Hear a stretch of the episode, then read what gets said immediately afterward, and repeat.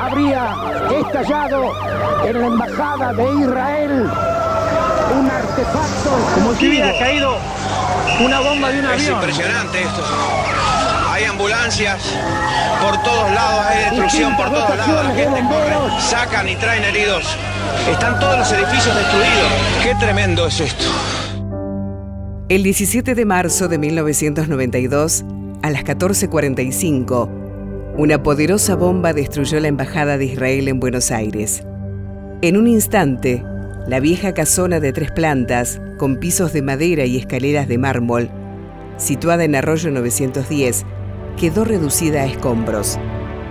De entre ellos, algunos lograron salir con vida. Para mí era un día normal de trabajo. En la embajada estaban haciendo remodelaciones en un sector. Trabajaba con el agregado militar, estaba de viaje, hacía muchísimo calor. Yo salí de mi oficina con el café y con un cigarrillo. Y en ese momento salí volando. Pensamos que el edificio se, se caía sobre nosotros, digamos, el edificio donde estábamos. Vi que estaba viva, digamos. empecé a moverme para sacarme los escombros que, que habían caído encima mío. Por donde entra la bomba por el centro, todo el ala derecha se derrumba y la esquina queda en pie, nos salvamos por eso. Hubo 29 muertos, aunque solo se conoce el nombre de 22. Los heridos, 250. La bomba mató, sin distinción de origen, credo o nacionalidad, a personal diplomático, administrativo, peatones, trabajadores de la zona y vecinos.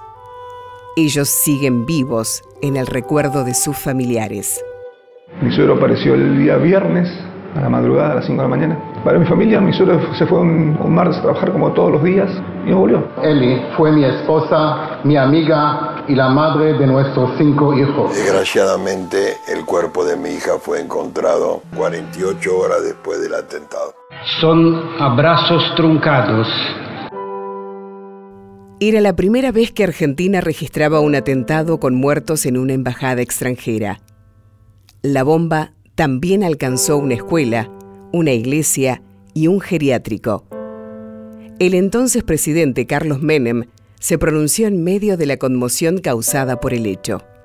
Está trabajando eh, la CIA en todo esto, están trabajando los servicios que hay aquí de la República de Israel. Se dice de la posibilidad de un coche bomba. Eh, otros sostienen que la explosión se produjo desde adentro del edificio. Tenemos la seguridad, en alguna medida, que son grupos fundamentalistas. La investigación quedó en manos de la Corte Suprema de Justicia de la Nación, por tratarse de una representación extranjera. Aún hoy lo está. Carlos Susevich es el único querellante formal en representación de todos los familiares. Todavía no hemos reunido las suficientes pruebas para decir con absoluta certeza de que fue Irán y tenemos nuestra duda respecto si realmente fue así y si no se dejó de lado una pista muy importante que es la pista de origen siria. La causa sigue abierta. No tuvo juicio, ni detenidos, ni condenados. Quedan muchas preguntas sin responder. Queremos saber quiénes fueron los autores materiales y los autores intelectuales. Quiénes fueron los contactos locales que facilitaron el atentado. Quiénes son los encubridores. Esos son los verdaderos socios del terror. El tradicional sonido de la sirena, cada 17 de marzo, recuerda el estallido, las vidas perdidas y aquellas que debieron resignificarse.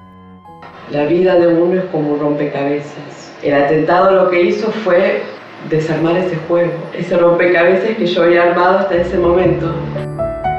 Año a año, la sirena también nos recuerda la impunidad de los responsables. Seguiremos actuando, seguiremos exigiendo verdades. Esas son y serán siempre nuestras consignas. Atentado a la Embajada de Israel. 25 años de impunidad. una producción de contenidos. Radio Nacional.